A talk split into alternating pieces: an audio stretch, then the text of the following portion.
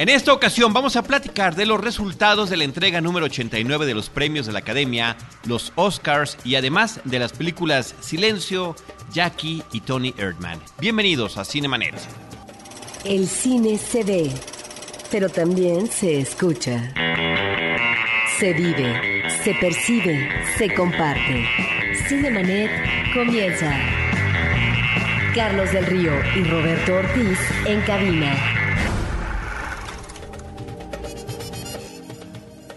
www.cinemanet.com.mx es nuestro portal, es un espacio dedicado al mundo cinematográfico. Yo soy Carlos del Río y a nombre de Paulina Villavicencio y de Uriel Valdés en la producción les doy la más cordial bienvenida y saludo a Roberto Ortiz. Pues aquí estamos para comentar de los Óscares, Carlos. Roberto, normalmente hacemos eh, después de cada ceremonia un recuento de los ganadores, de las expectativas que teníamos, de lo que nos pareció el eh, anfitrión de cada una de estas eh, entregas y demás, pero hoy, Roberto, tenemos que empezar de atrás para adelante no podemos dejar de comentar en primer término lo eh, inusual que sucedió en esta 89 entrega del Oscar, justo al final, en lo que debería de ser el momento más importante de la noche. Cumbre. El momento cumbre de la entrega del Oscar a Mejor Película se convirtió debido a un error de la compañía de contabilidad que tiene desde hace más de 80 años la responsabilidad del conteo y resguardo de los resultados de los premios que se conocen hasta la noche de cada una de estas ceremonias. Eh, un error en la entrega de los sobres y resultó en un anuncio equivocado de La La Land como mejor película y después en un eh, verdadero eh, desconcierto total de todos los que estaban en ese momento en el escenario, se anunció que en realidad la película que había ganado y que merecía el premio era Moonlight Luz de Luna. Sí, pero no solamente ese error, que es un error gravísimo, que extraña, Carlos, porque finalmente el diseño y la producción de estas ceremonias están calculados al milímetro, es decir, segundo a segundo, el tiempo que deben de manejar los conductores, eh, el tiempo de las duplas eh, que presentan las ternas, el tiempo que eh, los ganadores manejan en su discurso, etcétera. Esto está calculado, lo cual me parece muy bien porque finalmente es un proyecto eh, que es visto, que es registrado en, muchos países y por lo tanto tienen un manejo también de tipo comercial que tiene que ajustarse en términos temporales.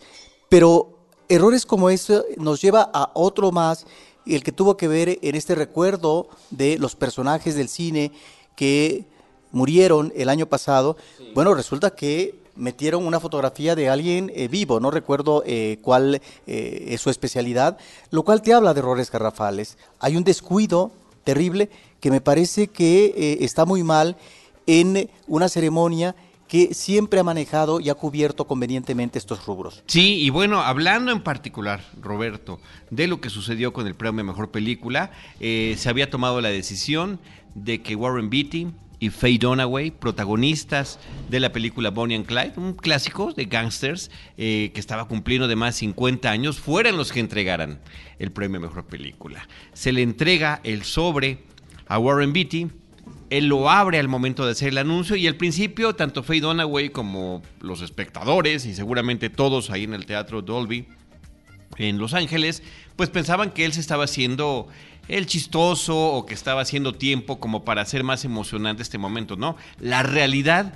después él mismo lo dijo unos minutos después, es que estaba desconcertado porque decía mejor actriz, Emma Stone, La La Land, ¿no? Y cuando le pasa el sobre a Faye Dunaway, pues bueno, ella únicamente ve el nombre de la película y dice La La Land sin saber lo que estaba sucediendo. Después suben y todavía dan discurso de aceptación varios de los productores de la película hasta que empiezan a correr la gente de staff en, encima del escenario y eh, se recupera el sobre correcto. Mientras tanto, M. Stone ya había dicho en la sala de prensa que ella tenía su sobre, o sea que no había, no había sido posible que hubieran agarrado un sobre equivocado. Bueno, resulta después que eh, Price eh, Waterhouse Cooper acepta la responsabilidad del error.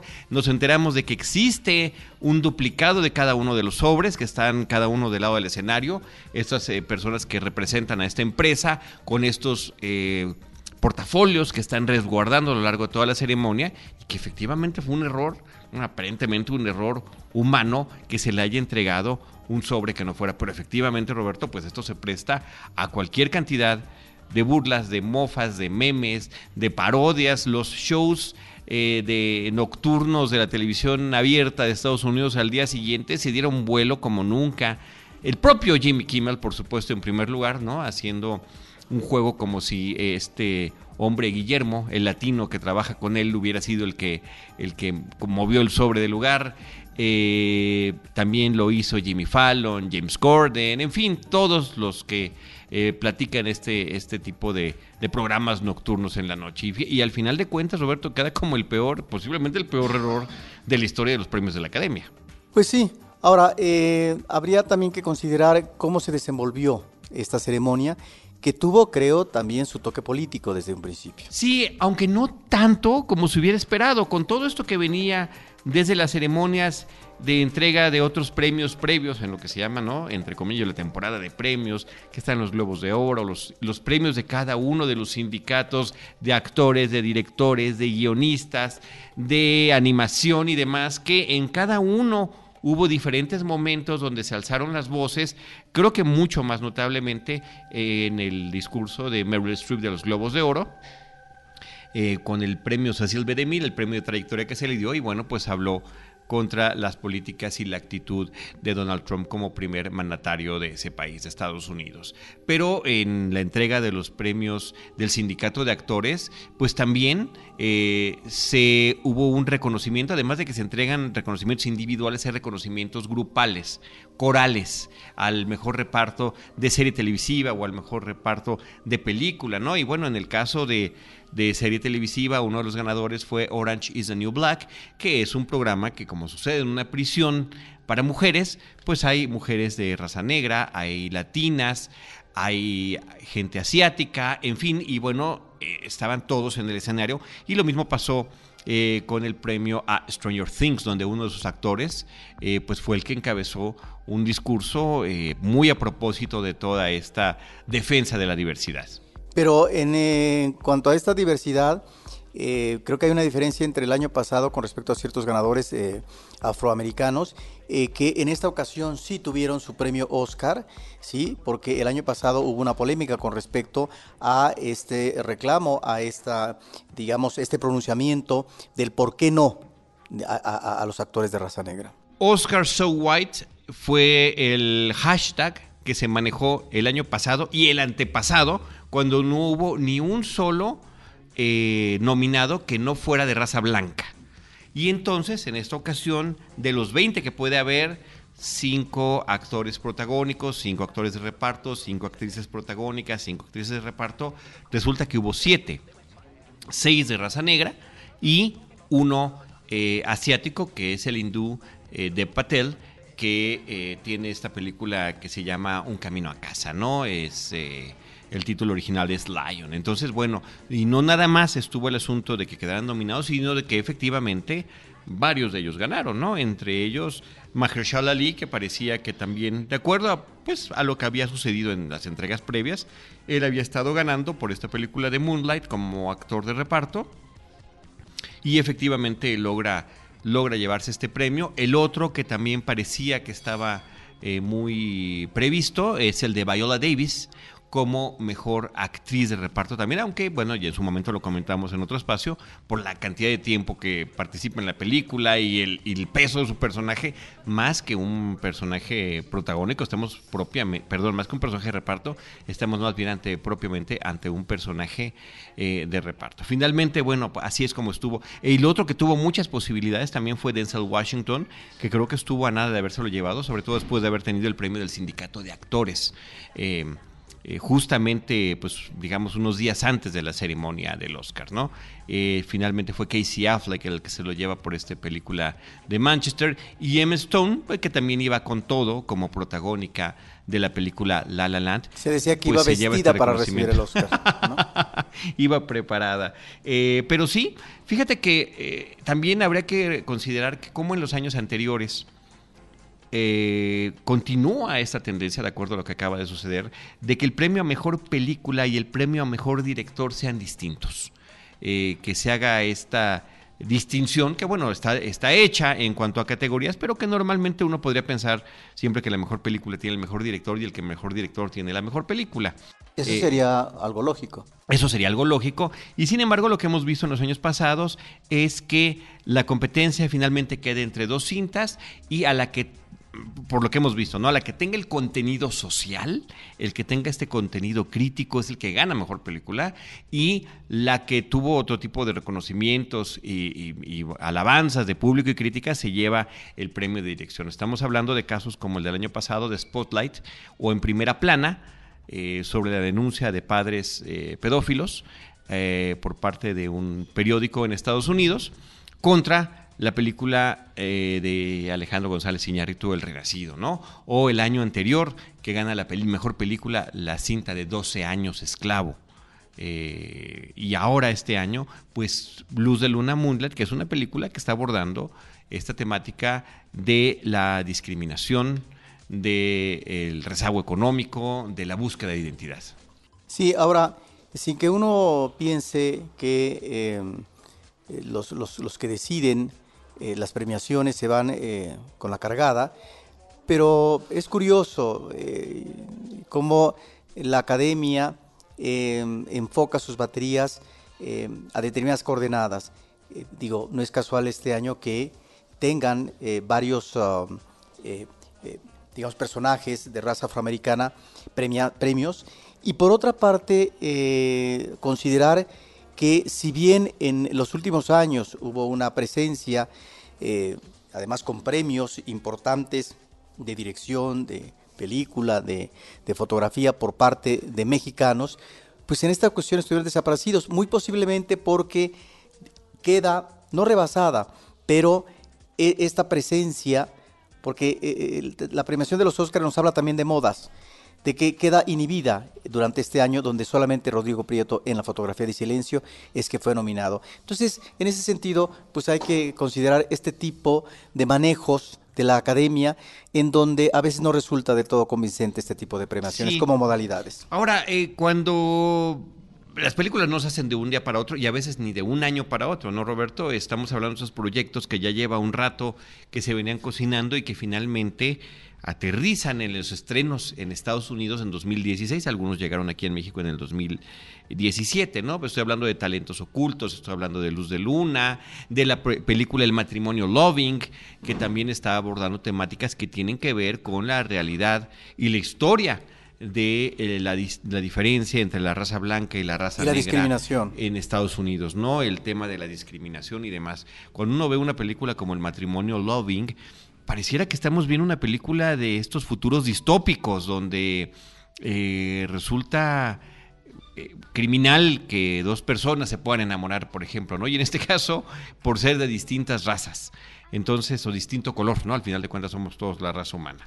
Entonces, eh, pero es una realidad que se vivió, son hechos además consignados, registrados, y creo que a través de poder ver un caso en particular, una historia en especial, pues efectivamente se está poniendo el dedo sobre la llaga y bueno, se está explorando esa posibilidad. ¿Qué tan, qué tan importante o no sea que deban ser reconocidas nada más por la temática o también por la forma en la que están elaboradas estas películas. Y creo que una de las cosas que observamos en esta premiación es que encontramos, si no talento emergente, sí algunos directores mucho más jóvenes que están, digamos, eh, eh, eh, desarrollando apenas su carrera fílmica y que fueron nominados. Es decir, ahí sí encontramos ciertas presencias que no habían sido, no habían tenido tanta connotación, presencia en premiaciones y demás, y que la academia voltea a verlos. Eso es interesante decirlo. Bueno, pues Damien Chazelle el director de La La Land, que recibe el premio Mejor Director, resulta que se convierte en el director cinematográfico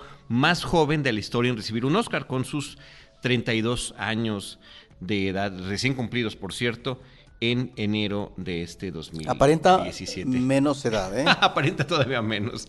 Roberto Ortiz, los premios que se lleva la mejor, em, perdón, los premios que se llama la, película de La La Land son, como mencionamos, eh, algunos. el premio a Mejor Actriz Protagónica, que es de Emma Stone, el premio a Dirección de Damien Chazelle, el premio a la fotografía o a la cinematografía de la película de Linus Sandgren, que fue el que le ganó, digamos que al que había ganado el premio del Sindicato de Cinefotógrafos, que fue el de Lion o de Un Camino a Casa, y a Rodrigo Prieto, mexicano, que competía por la película Silencio o Silence de Martin Scorsese. Mejor eh, música original para una película de Justin Horwitz y también Mejor Canción. Él tenía dos canciones nominadas, Justin Horwitz, eh, la de City of Stars, que es la que gana, y también tenía nominada la canción de Audition.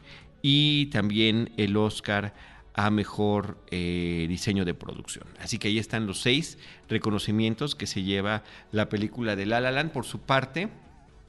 La película eh, de Luz de Luna termina con el premio a mejor guion adaptado, el premio a mejor eh, película, ¿no? que finalmente es el premio más importante, y el premio a mejor actor de reparto, que fue Mahershala Ali. Así que, bueno, pues esos son como que las principales categorías. El documental de O.J. Simpson fue el que ganó en, eh, términos de las películas eh, animadas. También como se esperaba, Zootopia es la que resultó la ganadora.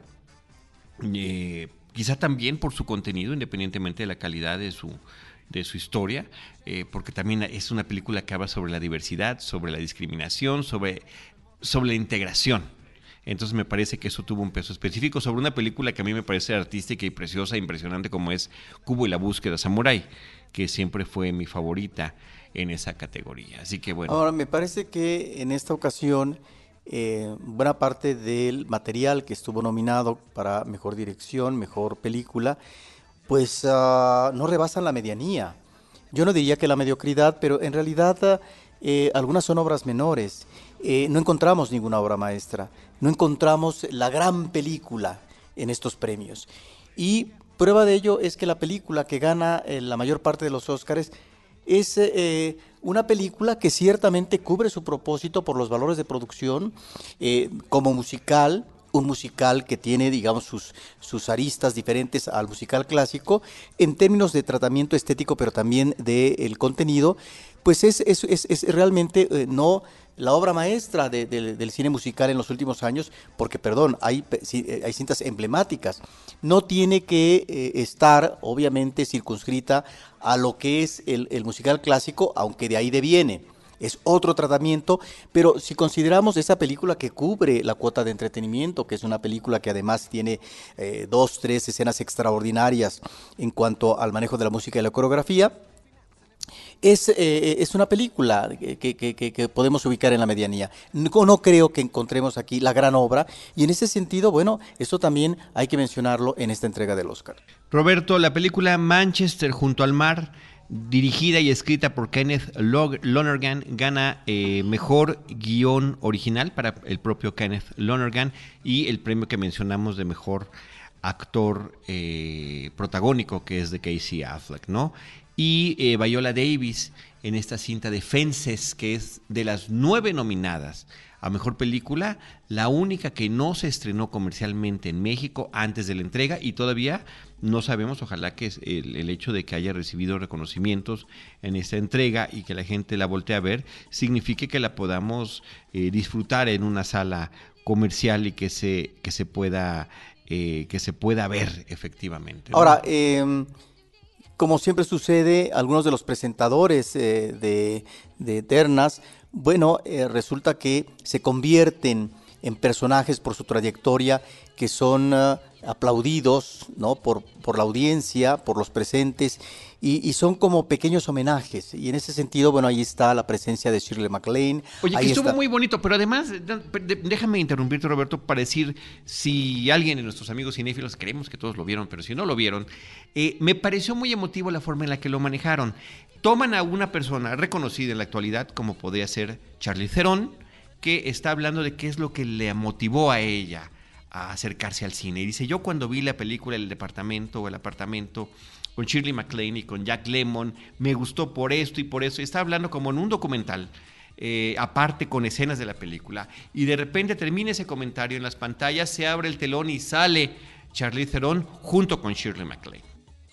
Sí, o por ejemplo la presencia final de Faye Dunaway y con Warren Beatty que fueron mancuerna en ese clásico eh, de, Bonnie and Clyde. Bonnie and Clyde ¿no? Ahí es donde finalmente eh, estas ceremonias cubren esa cuota de homenaje sin que necesariamente sea el Oscar honorario, cosas así por trayectoria. Pero muy emotivos, ¿no pero, te son, pero son emotivos porque es el reconocimiento de la comunidad cinematográfica a personajes que finalmente cubrieron no solamente una época, sino que participaron, bueno, en la mención del apartamento, pues ¿quién, quién tuvo que ver con el guion, con la dirección? Pues el mismo Billy Wilder, ¿no? Un gran maestro. Seth Rogen hizo lo mismo hablando de lo cuánto le gustaba Volver al Futuro, Back to the Future con Michael J. Fox y, llegan, en, llegan, en, el DeLorean y Seth Rogen con los tenis eh, futuristas de aquella película de los 80. Entonces me parece que esos, esos momentos estuvieron muy bien y también permíteme aplaudir la, la, eh, la anfitrionía de Jimmy Kimmel, me parece que lo hizo muy bien. Por ahí, quienes no lo conocen y no lo han visto, en, su programa nocturno y en esta broma que viene arrastrando desde hace muchos años, se extrañarán de a qué se debía esta rivalidad con Matt Damon. Es una broma que lleva manejando a lo largo de muchos años como si se odiaran y eh, donde se están atacando mutuamente de manera constante, ¿no? Entonces, eh, pues la continuaron a lo largo de la ceremonia, por ahí Matt Damon le metió el pie en algún momento y cuando estaba hablando eh, Matt Damon también, Jimmy Kimmel es el que lo interrumpe con la música de la orquesta en vivo, en fin, ese tipo de detalles que resultan convenientes. Y hablando del tema político, Roberto, que, empezaste a comentar hace ratito, me parece que al final de cuentas, no en los discursos, sino en los comentarios de, Jimmy Kimmel como anfitrión es donde estuvieron vertidos la mayor cantidad de, del tema político. O de Gael García, por ejemplo. O, el de Gael García, que efectivamente es digno de destacar, que aprovechó en unos cuantos segundos para hacer este comentario,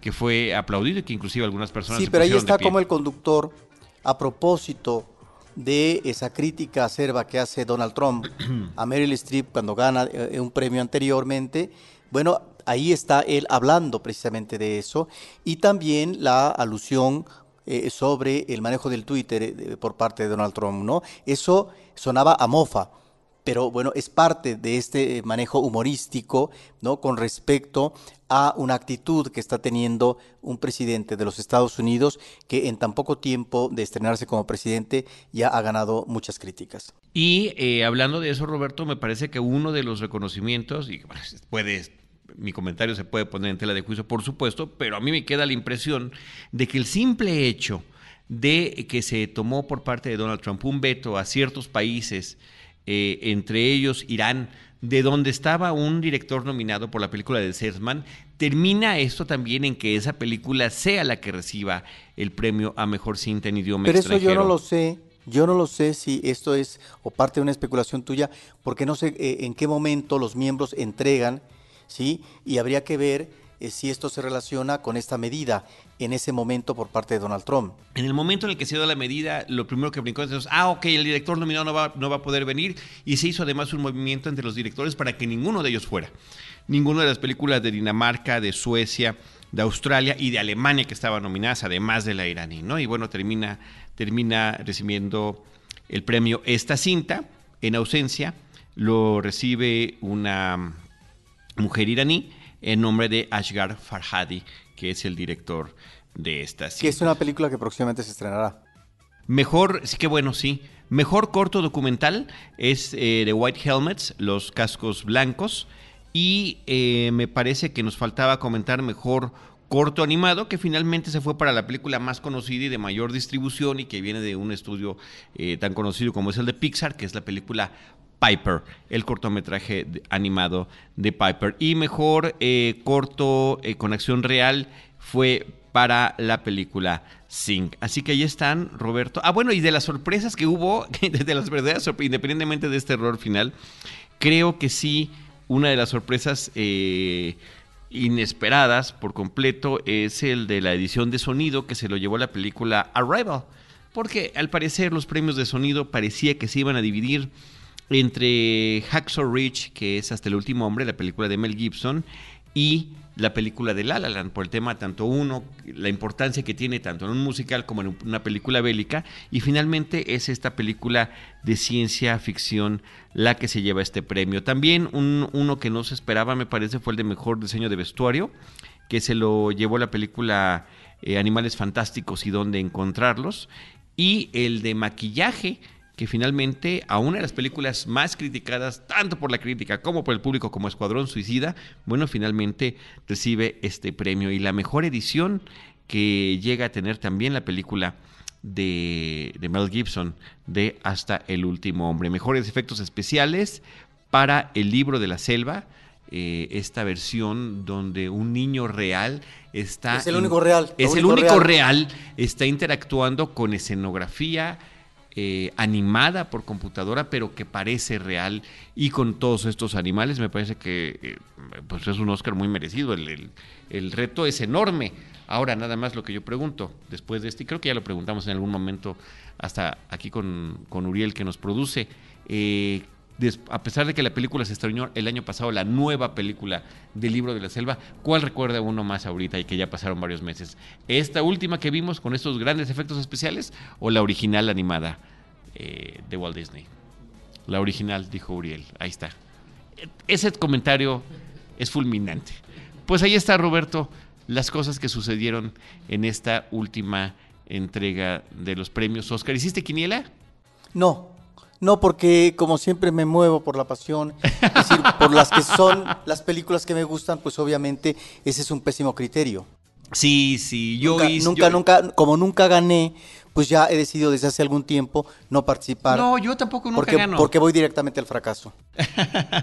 yo tuve 16 de 24 y varios compañeros, casi todos los de Cine Premier me ganaron con, casi todo el mundo empató con 17.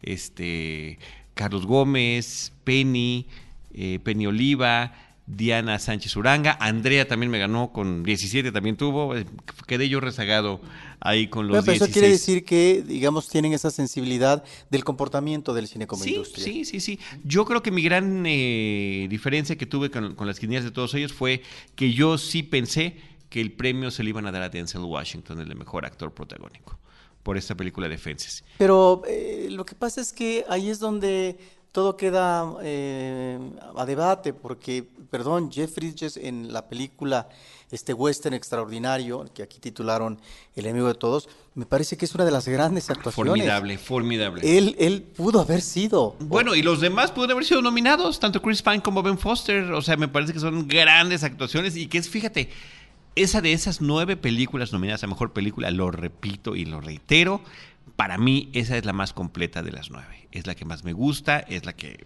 me, parece que tiene un gran guion, grandes personajes, grandes actuaciones, gran fotografía, gran diseño de producción y además, si, si además necesitan eso, también tiene un gran contenido social de una realidad que se está viviendo actualmente en Estados Unidos que tiene que ver con la pobreza, que tiene que ver con la voracidad de las empresas eh, financieras, que tiene que ver con la ignorancia, con el racismo, en fin, con un montón de temas que desafortunadamente están vigentes.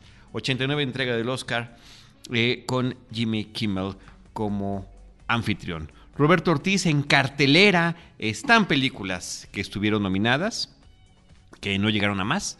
Por ahí está Silencio, Silence, de Martin Scorsese, este proyecto que se dice tenía décadas tratando de realizar sobre estos eh, religiosos de la fe católica que viajan a Japón ante una situación verdaderamente adversa, inclusive de persecución, arriesgando sus vidas y que eh, el único, la única nominación que obtuvo para los premios Oscar fue la de la fotografía de Rodrigo Prieto, una fotografía muy interesante, porque me parece que ahí había un reto eh, en la concepción que tuvo eh, Martin Scorsese de la película, independientemente, o, o, no independientemente, que al final de cuentas tiene que ver con la temática, pero es una película donde hay humo, donde hay vapor, donde hay neblina y todos estos elementos eh, juegan un papel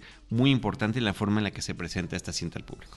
Sí, esta es una película que se desarrolla eh, alrededor del siglo XVI, que además eh, tiene que ver con una realidad histórica. La película es de ficción, pero tiene que ver con una realidad histórica que es la presencia em, de, de, la institución cristiana en, en, Japón. En este caso se trata de dos jesuitas que parten de Portugal a Japón porque eh, tienen que em, localizar a un misionero que está instalado en Japón y que podría haber, se dice, abdicado a su fe católica, de tal forma que van en una experiencia... Y que era el mentor de ambos, por cierto. El mentor de ambos, muy difícil, ¿no?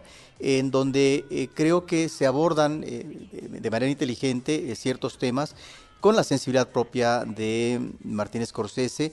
Es un tema que tiene elementos de acuciosidad y creo que de una buena observación del contexto histórico. Sí, y bueno, y por cierto que es interesante mencionar que esta película es una cinta que está protagonizada por el mismo actor que fue el protagónico de la película Hasta el último hombre, eh, Andrew Garfield, y que estaba nominada por la película de Hasta el último hombre como mejor actor protagónico. Y eh, participa también Adam Driver, eh, que es el otro, el que interpreta al otro jesuita, lo vimos bueno en la película eh, de Star Wars del episodio 7 y también está Liam Neeson, que es justamente el que aparece como su mentor. Sí, tal vez excepto el último, ahí es donde creo que hay una muy mala elección de casting. Sí, creo que son presencias que no cubren dramáticamente eh, esta exigencia. ¿Cuáles son las que no lo cumplen, Roberto? Los dos actores principales. ¿Te parece? Pues, Porque a mí me parece... Están muy mal, obviamente. ¿De verdad? Claro que sí. A mí Andrew Garfield me gustó actores, mucho. Son actores que no logran dar la talla, sobre todo el actor principal, con esta evolución que se da a través de los años y a través de la edad. Es lamentable esta, esta elección por parte de Martínez Scorsese. Bueno, pero finalmente ahí está una situación eh, que tiene que ver con eh, tal vez un prurito más comercial que de otro tipo, Finalmente, así son estas cuestiones de, las producciones. Es una producción de alto costo que tiene que medir también sus alcances comerciales en función de ciertas actuaciones. Es una película temáticamente interesante porque creo que eh, se abordan los pronunciamientos que tiene eh, eh, esta, esta fe de una institución de Occidente de tantos siglos y que finalmente están ahí presentes situaciones a partir de estos personajes sobre la fe, sobre la culpa, sobre la, posibilidad o no del perdón, sobre el martirio ¿no? que tienen que, que, atravesar estos personajes, pero también la devoción a Dios y cómo finalmente esta figura de Dios ¿no? puede seguir pesando en la fe de estos personajes ante una situación totalmente adversa, porque finalmente es la resistencia por parte de Japón, en donde es, es ahí es donde está eh, eh, la confrontación, el choque eh, de historias diferentes, de tradiciones y culturas. Y en ese sentido es sumamente interesante cómo logra el acercamiento Scorsese a este rechazo de una intromisión así vista, de una imposición que va teniendo obviamente sus afiliados, que va teniendo sus ecos, etcétera, en algunas comunidades, pero que finalmente rompe con toda una tradición histórica en el manejo también de la religión y que, eh, y que estos personajes principales van a tener que vivir el martirio, van a tener que vivir penurias, precisamente eh, porque ellos son consecuentes con, con esta fe. Pero ahí está a partir de la tortura cómo se puede o no lograr la abdicación y el cambio, ¿sí? Y ahí es donde me parece que al final, no obstante ser una película sumamente interesante en este corte histórico que hace eh, Scorsese, creo que el final es un final, si no chapucero, es un final en donde eh, el, director debió haber sugerido, más que haber definido, eh, una conducta final de del personaje principal. Ok, Roberto, pues ahí está Silencio, Silence de Martin Scorsese. Y eh, también en cartelera continúa la película Jackie. Esta es, sobre el personaje de Jackie Kennedy en un momento muy particular. Estamos uh, viéndola ella y digamos que el presente de la película es un par, un par de semanas después del asesinato de John Fitzgerald Kennedy ella es visitada por un reportero que está haciendo una nota que además ella eh, edita minuciosamente. Hay ciertas cosas, solamente ciertas cosas le va a permitir a este hombre utilizar en el artículo que está escribiendo sobre ella. Pero a partir de, esta, eh, de este encuentro, de esta charla, de esta, de esta entrevista, ella tiene estos recuerdos, estos flashbacks hacia los diferentes momentos que vivió, eh, tanto en el momento del incidente como lo que sucede después en el avión presidencial, ya que ha sido jurado eh, Lyndon Johnson como el presidente sustituto, eh, o cómo tiene ella que tratar con sus hijos, o cómo deambula como fantasma también en esta Casa Blanca donde todo ha cambiado. Creo que la película eh, es interesante y al manejar dos planos temporales, ¿sí? el pasado inmediato y el presente de esta entrevista que está ya ofreciendo, nos van dibujando o nos van presentando un personaje que eh, en sí mismo es difícil de asir, es difícil entender del todo, porque no solamente son las declaraciones que da al periodista, sino también las conversaciones que tiene con un sacerdote.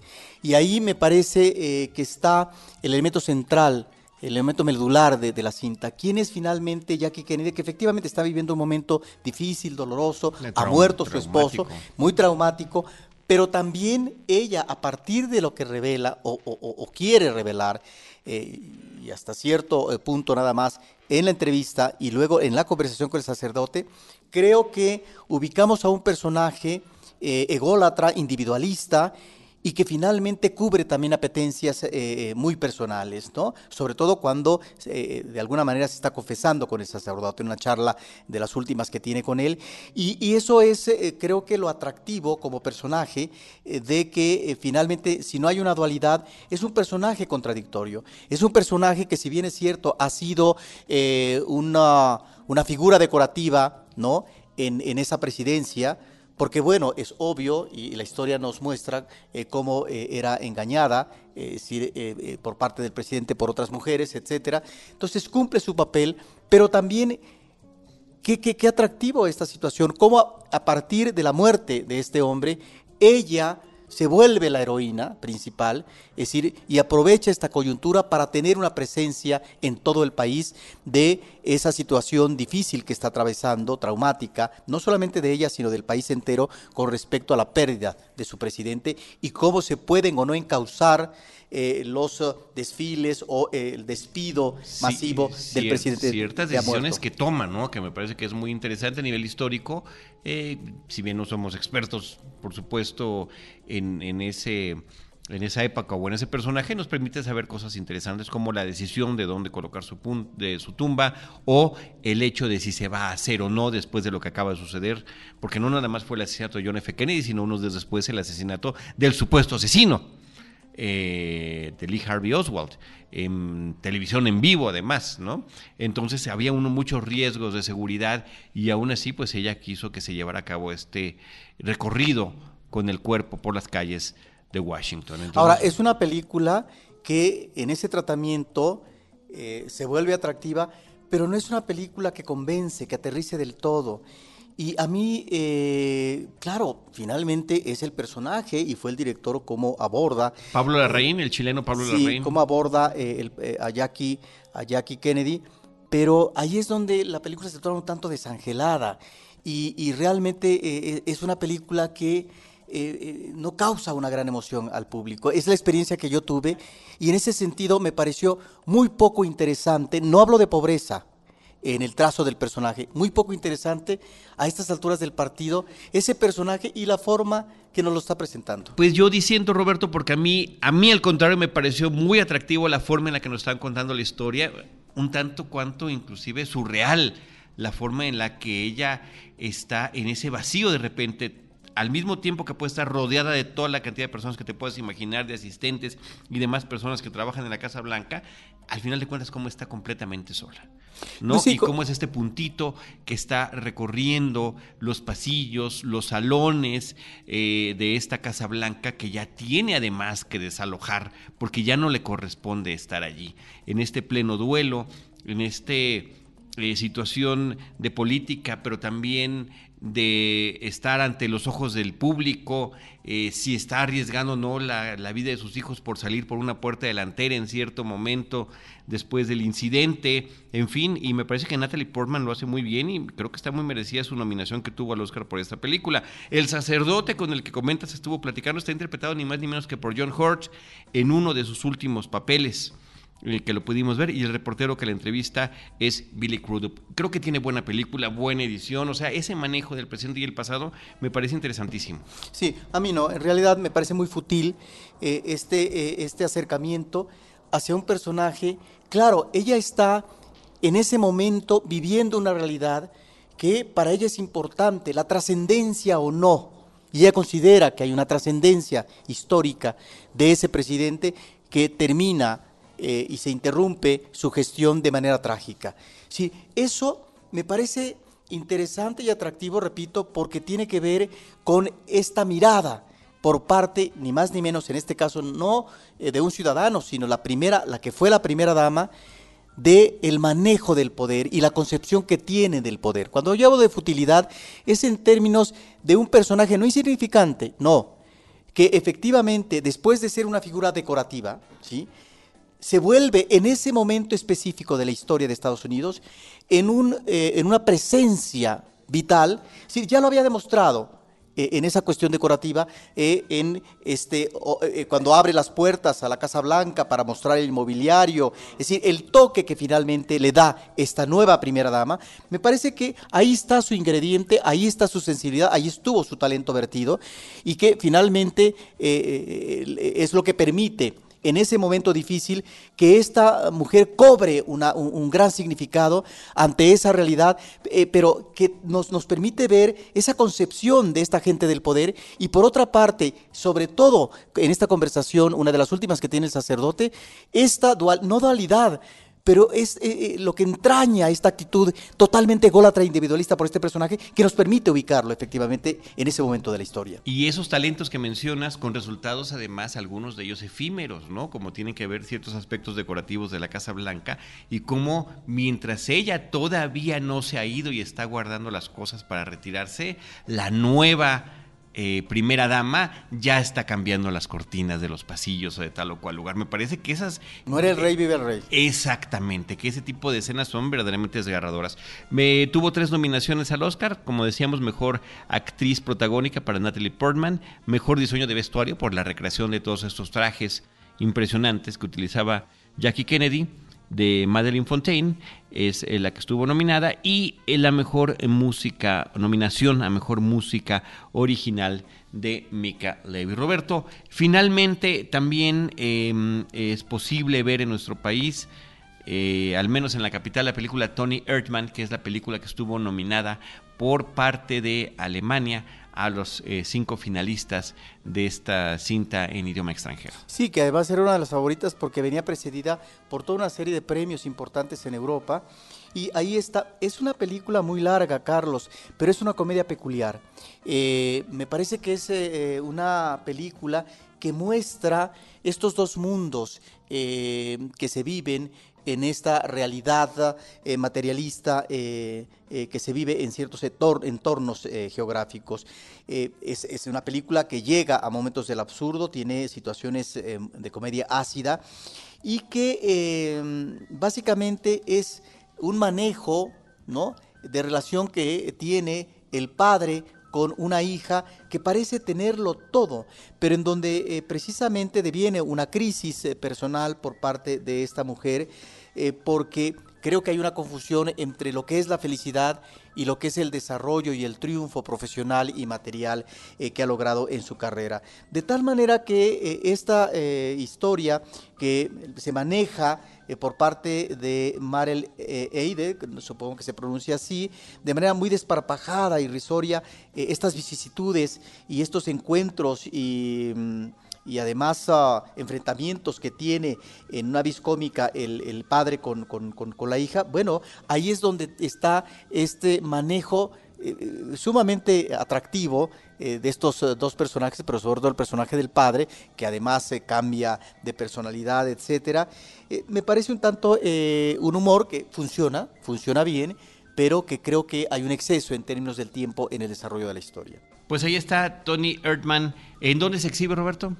Se exhibe en el cine comercial, pero también está en carretera alternativa en la Cineteca Nacional. Por cierto, si puedes mencionar, Roberto, las películas que ya tuvieron o han tenido corrida comercial, de las que estuvieron nominadas al Oscar, y algunas que no llegaron a corrida comercial y que todavía se pueden ver en Cineteca. Pues está La La Land Ajá. eh, y también eh, Moonlight también está. Muy bien. Pues ahí está, con eso terminamos las películas eh, comentadas Silencio, Jackie, Tony Erdman y lo que sucedió en la 89 entrega de los premios Oscar. Eh, Roberto Ortiz y un servidor Carlos del Río, les agradecemos como siempre que nos hayan acompañado. Muchísimas gracias por escucharnos. Recuerden, si son usuarios registrados en iTunes, les agradeceremos nos dejen por ahí algún comentario y nos pueden encontrar en Twitter en arroba cinemanet, en eh, facebook.com diagonal cinemanet, cinemanet 1 en Instagram y Cinemanet 1 también en YouTube. En cualquiera de esos espacios, nosotros les estaremos esperando con cine, cine y más cine. Cinemanet termina por hoy. Más cine en Cinemanet.